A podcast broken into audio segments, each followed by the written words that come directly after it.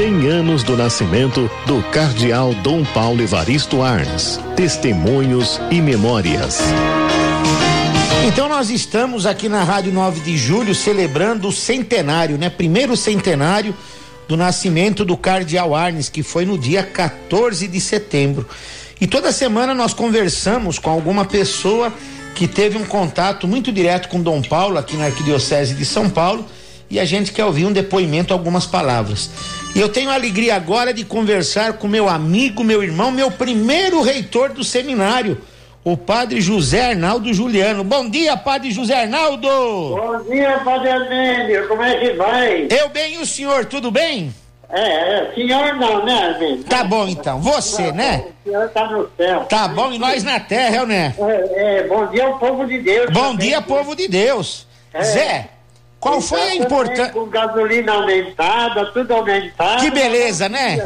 de. Isso. É. Zé, qual foi a importância de Dom Paulo para a Igreja do Brasil? Ah, imensa. Não, é? Hum. É, não tem nem. É, é, certamente, Dom Paulo ele trouxe para a Igreja do Brasil ah, o Concílio do Vaticano II. Né? Então, ele é o bispo, o cardeal do Concílio do Vaticano II. E aquela igreja em saída.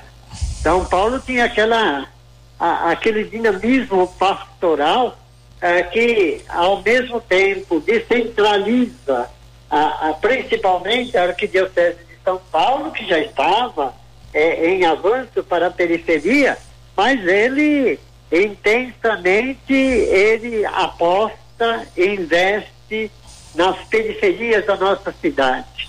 E você sabe, né, Brandi, você é da região Brasilândia, o quanto Dom Paulo ali Sim. não fundou comunidades. né? Muitas, é. Na- Naquele, lá para aquela região bem a fundo da região Perusa, toda aquela região Santana, a Sim. região da qual eu faço, fazia parte, Sim. onde nasci. Sim. Então todas as- aquelas regiões da, que hoje eh, tem comunidades vivas, são paróquias, eh, foi tudo Dom Paulo, foi tudo Dom Paulo, região episcopal Belém, a diocese de São Miguel, Campo Limpo, Santo Amaro, como Dom Paulo gostava daquelas regiões de periferia de Santo Amaro e São Miguel. Portanto, é, é o bispo missionário, é o bispo que tem uma visão de mundo, segundo a Gaudium et ou seja, ele investe, ele atua pastoralmente nas periferias da cidade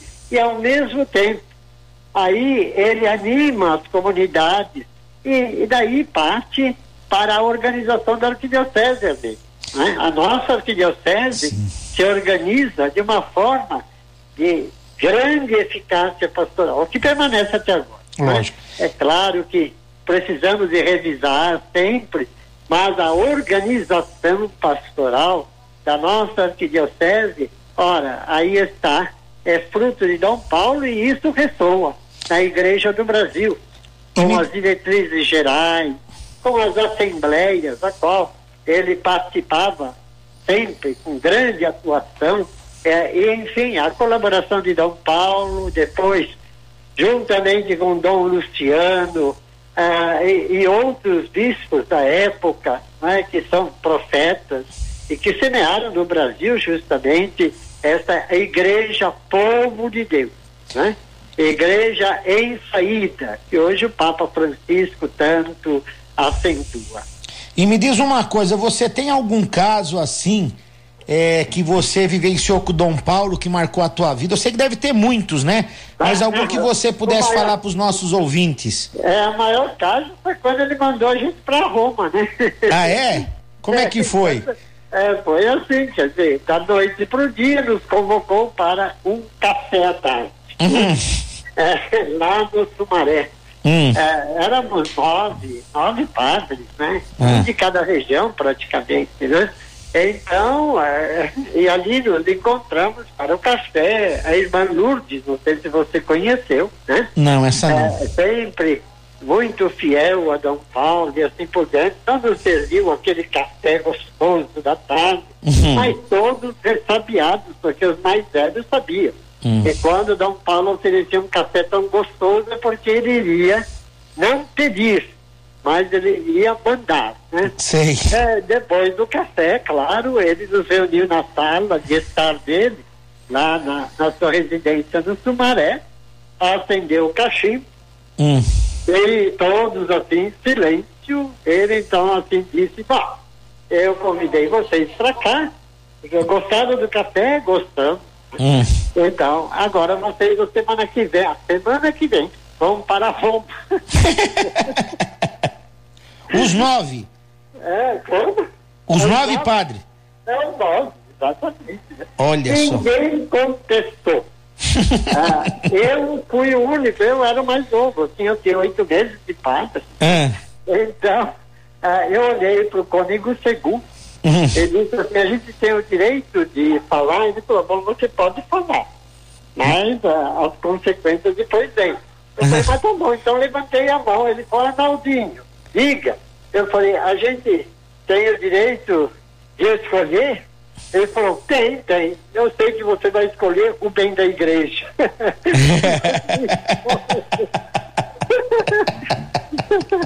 é, Paulo era assim. Esse foi um dos fatos marcantes. Mas ele tem outros, é claro. Mas esse daí foi forte na minha vida e na vida dos nove que Sim. foram. Né? Exatamente. Se você definisse Dom Paulo numa frase, numa palavra, como que você definiria ele? Ah, o homem das decisões, ah, o homem das firmes decisões. Das firmes É, decisões. São Paulo, você sabe, né? né? É, ele era de firme decisão. É. Ele era objetivo. É, quantas vezes nas reuniões, é, você sabe muito bem, Dom Paulo, ele era um cronômetro. Né? Hum. A reunião começa às 8 da noite termina 9. Hum. Até às 9 foi só enrolação. é, e aliás, podia ser ou não, ele terminava às 9, levantava e deixava a gente falando sozinho. Tá certo. Então, Dom Paulo é o homem das firmes decisões. Ah, é- era um homem de decisão, não ficava em cima do muro, é, era um homem de oração, né? isso bem nós sabemos, um homem de profunda oração. Aqueles que conviveram muito mais perto Dom Paulo sabem muito bem, e daí então ele teve atitude, né? Ah, e atitudes firmes. Né? E, e ele, se alguém dissesse, ó, Dom Paulo vai ter tal consequência, bom, mas é para o bem da igreja e para o bem do povo de Deus. Tá. Ah, não, não importa a consequência. Então, Dom Paulo sempre foi esse homem firme, de decisões firmes, eh, bem pautadas, como um pastor deve tomar. À frente do rebanho, no meio do rebanho e atrás do rebanho. É o homem que tinha o cheiro das ovelhas. O que que você acha que a gente não pode deixar morrer de Dom Paulo? Ah, ah, ah, primeiro é aquilo que ele muito pregou, de esperança em esperança.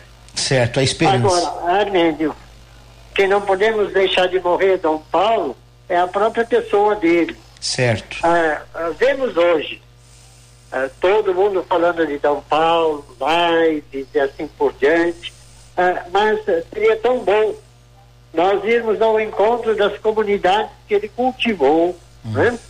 Ah, que ele fundou, que ele promoveu, porque elas foram as primeiras beneficiadas pelo pastoreio de Dom Paulo.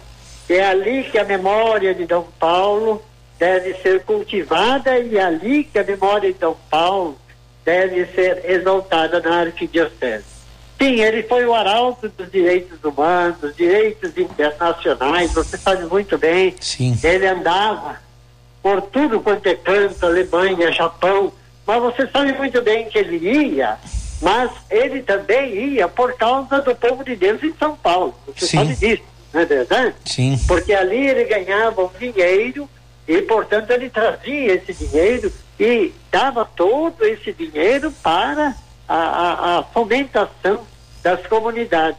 Você sabe, por exemplo, a, aquele espaço do povo da rua, Hum. ali perto da São Cristóvão. Sim. Foi um prêmio que ele ganhou no Japão, se não me engano. Sim, né? sim. Então, ah, ele ia, ah, ali ele defendia os direitos humanos, mas Dom Paulo não é só isso. Dom Paulo é um pastor, né? Aquele pastor sereno, de decisões pontuadas, é um pastor que tem realmente em mente o Evangelho de Cristo e o seu dever, né? O dever de cuidar do povo de Deus da Igreja de São Paulo. Então, isso não deve se perder, né? Porque senão o resto se perde. É esse pastoreio profundo de Dom Paulo que devemos resgatar e um pastoreio que está lá na base, nas comunidades, nas paróquias que hoje existem, no povo de Deus da periferia. Né? Tá bom, Zé. A gente quer agradecer a tua participação e é o que eu falo, enquanto a gente for vivo, a gente não deixa Dom Paulo morrer, não é? Não, mas a, a, nós, mesmo que nós morremos, ele vai ficar. Né? É. Porque a história vai registrar. É, mas a nossa parte nós vamos fazer ele deixar bem vivo, não é? Com certeza. Tá bom, Zé, um abraço, hein? Deus abençoe a vocês e bom dia, povo de Deus. Amém.